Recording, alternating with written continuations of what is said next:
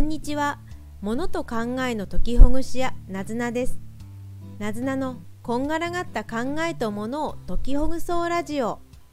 この番組はごちゃごちゃした考えやものを分けて整える解きほぐし屋の私なずなが日々の工夫をお話しする番組です。今日は報告させてください。嬉しいことがあります。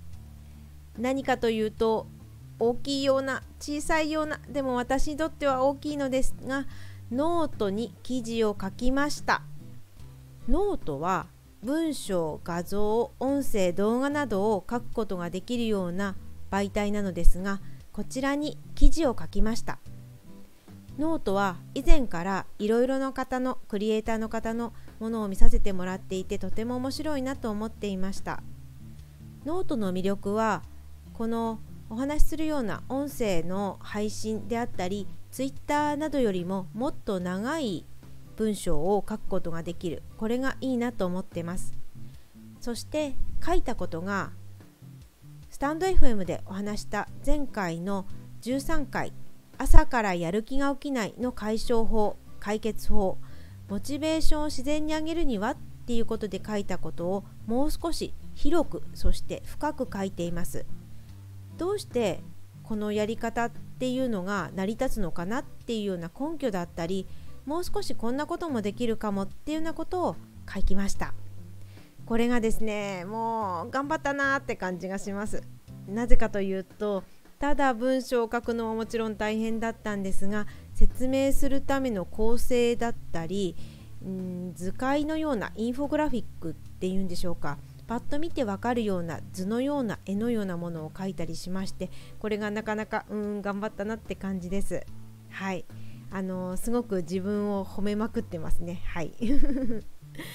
あの自己肯定感が私はもともと結構低めで今も高くはないんですが何か一つやったらできるだけ自分で褒めようっていうことをしています。それでちょっとずつちょっとずつだんだんニュートラルになってきたかなっていう感じがしますね。このうんまあ、ノートもそうなんですがツイッターでも他の SNS でもアウトプットするっていうことこれからいいかもしれないなと思いましたもう梅雨に入った地方もあるかと思うんですがこれから多くの地域が日本では梅雨に入ってって雨の日が多くなりますよね家から出ることが少なくなってきた時に、うん、晴れてないからこそできることアウトプットすることってなかなかいいかもしれませんね。アウトプットって何なのかなって改めて考えてみたり調べてみたんですけれどアウトプットはインプットで身につけた情報や動作を生かすことだそうです私も以前からですね本を読んだり動画を見たりっていうインプットはすごく好きなんですけどなかなかアウトプットする機会はなかったです。このようにスタンド FM でお話しさせていただいてあそっかこういうふうにまとめるといいなとかうーんこんな風な言い方だとなかなかわからないなっていうのことを考えながらお話ししています。とは言ってもつっかかえたりしてしまうことも多いんですけどね。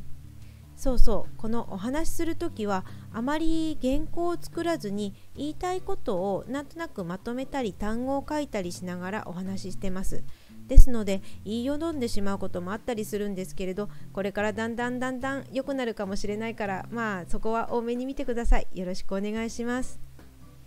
さて話は戻るんですけど先ほどのノートに書いたこと先延ばししがちなことをどうやってやったらいいかなっていうこと何で書いたかというとですね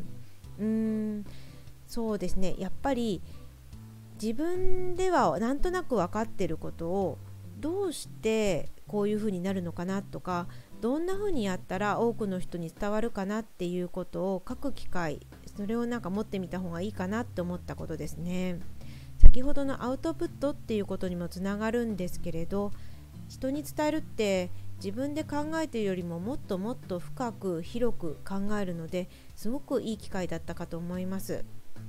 これから雨の多い時期ですので何かアウトプットしてみてはいかがでしょうか？そうですね。料理をするとかお菓子を作るとかちょっとハンドメイドやってみるとかそんなこともいいかもしれませんね。なずなでした。よろしければまたお越しくださいね。